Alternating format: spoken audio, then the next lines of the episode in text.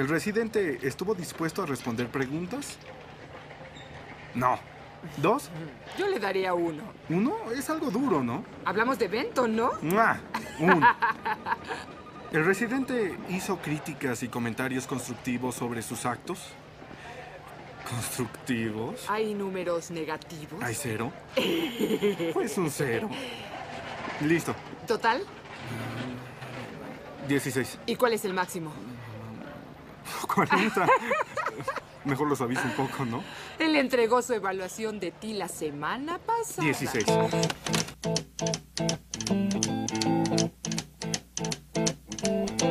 Muy bienvenidos a este nuevo episodio de Emergencia 24-7. Muy contentos de poder estar retomando los podcasts, los episodios, de poder estar preparando nuevas sorpresas y nuevo contenido para que tú puedas disfrutar. Si es tu primera vez en el show, te invitamos para que ahí en la plataforma donde estés, Spotify, Google Podcast, Apple Podcast, el canal de YouTube, no importa donde nos escuches, puedas ir a los episodios anteriores. Hay varios eh, temas que vamos a empezar a tratar este 2021 y espero que nuestra audiencia pueda crecer un poco más, estar también conectado con ustedes a través de nuestras redes sociales, ya conocen eh, nuestras cuentas de Instagram y nuestras cuentas de Twitter para que puedan hacer sus consultas, poner los temas también que tal vez les gustaría que pudiésemos discutir en este podcast. Me gustaría partir este nuevo episodio, tal vez con algo ligado de lo que habíamos discutido en eh, la temporada pasada, si lo pudiéramos llamar de alguna forma.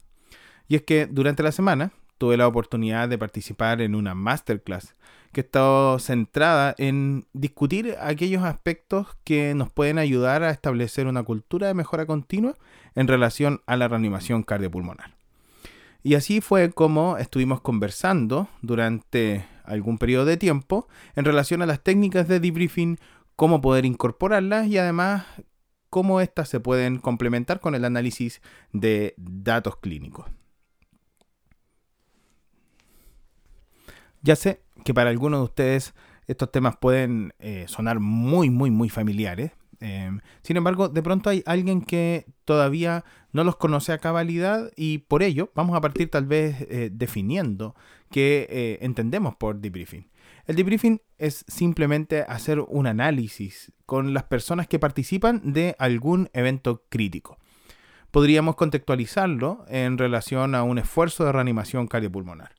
Una vez terminada la reanimación, independiente del resultado clínico que hayamos obtenido con el paciente, la recomendación es que nos podamos reunir todas las personas que participaron en esa reanimación.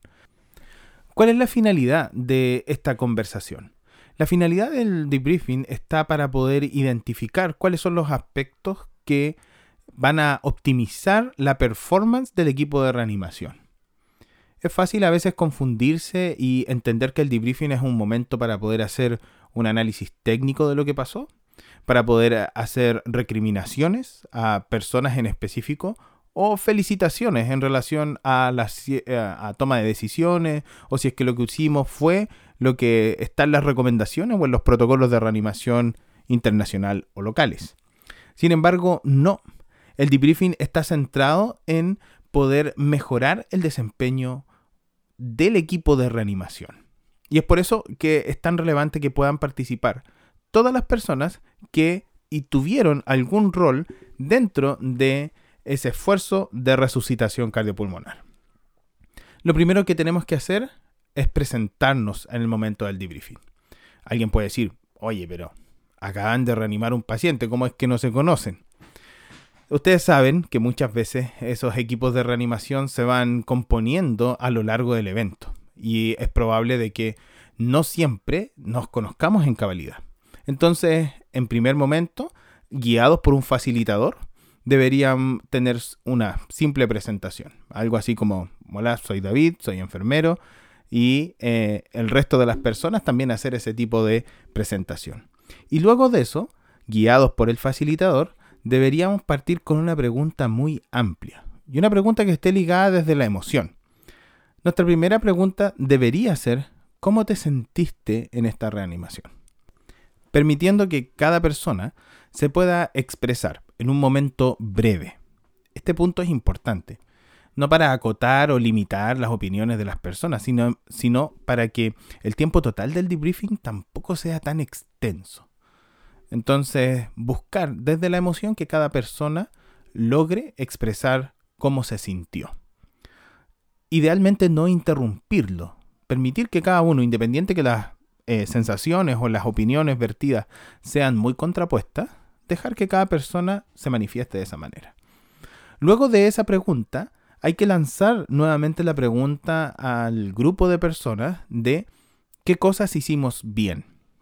Y este punto es muy relevante, porque por algún motivo, no sé si de nuestra formación profesional, nuestro contexto cultural, eh, el ser del área de salud, etc., estamos muy centrados y muy focalizados en aquellas cosas que hicimos mal, en el error del otro. Pero es importante que el equipo logre establecer aquellas cosas que se hicieron bien. Por ejemplo, podría ser, nos dimos cuenta rápidamente que el paciente estaba en paro cardiorrespiratorio y activamos nuestro código de naranja, el botón de paro, etc. Otro elemento que hicimos bien fue, teníamos los roles muy establecidos y no hubo superposición de roles. Otro elemento positivo podría ser eh, las personas que desempeñaron ciertas áreas de la reanimación tenían muy buen manejo técnico. Por ejemplo, se hizo una buena estrategia de manejo de la vía aérea y ventilación-oxigenación, hubo un buen manejo del monitor desfibrilador y de las terapias eléctricas que se le dieron al paciente, etc. Lo importante de este punto, del que hicimos bien, es no centrarnos necesariamente en aspectos muy técnicos. Voy a insistir en este punto que el debriefing que estamos haciendo no está buscando hacer una discusión clínica. A veces podemos caer en ese error. Sí es un buen instrumento para poder hacer un levantamiento de aquellos temas que eventualmente en una reunión clínica, en un abordaje tal vez eh, como una clase, podríamos profundizar.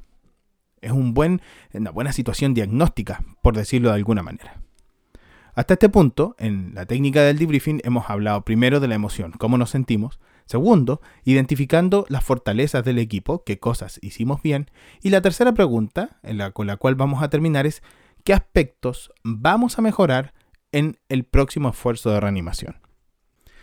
Si se dan cuenta, la forma de la pregunta no está puesta desde lo negativo. Estamos buscando aquellos aspectos de mejora.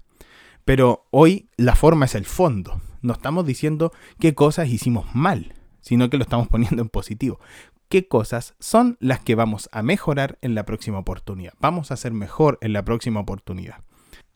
Este punto es muy relevante, porque lo que vamos a buscar en esta última pregunta, al guiar la conversación, no es identificar el error específicamente del otro. Este no es el punto para decir eh, el funcionario A sigue cometiendo el mismo error, o la persona del acceso vascular se sigue demorando, o tiene 3, 4, 5 intentos y eso nos retrasa en la terapia farmacológica. No es para poder denostarnos entre nosotros en base a eh, el desempeño técnico. No sé si ya lo dije, pero no quiero ser majadero. El debriefing no está centrado en ser punitivo o en ser la instancia de premio. Está el debriefing centrado en cómo nuestro equipo, con el bagaje de conocimientos, con su experiencia clínica y con los recursos disponibles, puede sacar el mejor resultado de la reanimación cardiopulmonar. Entonces sí, este punto nos va a ayudar a identificar aquellas cosas, tal vez generales, que nos van a poder mejorar en desempeño en un próximo esfuerzo de reanimación. Les voy a poner un ejemplo clásico, una cosa que pasa rutinariamente, y es que los roles no estaban claramente establecidos previo al esfuerzo de reanimación, lo que logra o lo que se traduce en una retraso en la toma de decisiones importante, en que las personas no sabían necesariamente utilizar los equipos que se disponen en la sala de reanimación. Un error frecuente es que como no estaban los roles preestablecidos, hay dos o tres liderazgos. Em, hay mucho ruido en la sala. Las personas se están gritando, el estrés nos hace reaccionar de esa manera. Hay algunos que tal vez se ponen en un tono más agresivo y eso puede afectar el desempeño del resto de los, e, las personas que están componiendo un equipo de reanimación. Este debriefing lo que nos va a permitir insisto, es mejorar el desempeño que estamos obteniendo del factor humano, es decir, cómo vamos a enfrentar las reanimaciones cardiopulmonares y cómo esto lo podemos poner en práctica para mejorar el desempeño de nuestro equipo. Todos quisiéramos tener un equipo de reanimación de alta calidad, pero eso no va a suceder si es que no practicamos, si es que no tenemos una mirada crítica para identificar cuáles son las áreas que tenemos que mejorar y evidentemente si es que no seguimos fortaleciendo aquellas cosas que estamos haciendo bien. Me gustaría saber si es que alguno de ustedes implementa esto con sus compañeros de trabajo. Lo más práctico, desde mi punto de vista, es lograr tener Mm, ya establecido quién va a ser el facilitador del debriefing. Puede ser tal vez una persona que esté ligada a la parte de la docencia o la simulación clínica. No necesariamente tiene que ser el profesional que está a cargo del equipo de reanimación. Puede ser cualquiera de ellos. Es importante em, que en estas instancias participen todas las personas que estuvieron involucradas en la reanimación cardiopulmonar. Otro aspecto importante es que el debriefing no necesariamente está centrada solo para la atención de los pacientes en paro.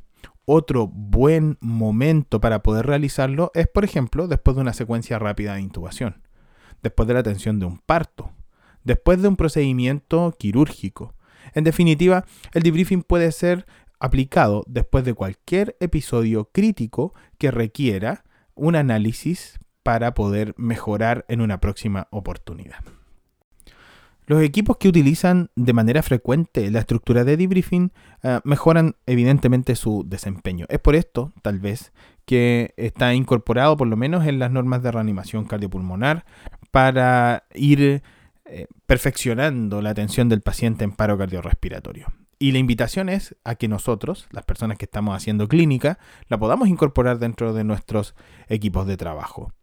Puede ser que a alguien le parezca que el instrumento es muy subjetivo y que por el mismo motivo sea fácil caer en ser muy condescendiente. Es decir, en independiente que existieron muchas cosas por mejorar en el procedimiento, nosotros siempre nos digamos que lo hicimos bien.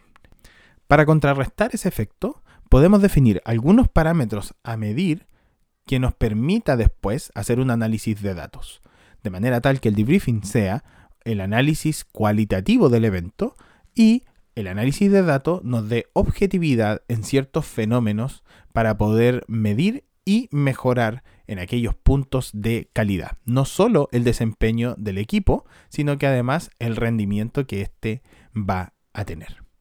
¿Y tú qué opinas? ¿Crees que esto es aplicable en el lugar donde tú estás trabajando? ¿Lo estás aplicando ya? Cuéntanos tu experiencia. Si este episodio ha sido de tu agrado, te pido que lo compartas con tus compañeros de trabajo, con tus amigos, con tu círculo cercano. Nos vemos en el próximo episodio. Que estés muy bien.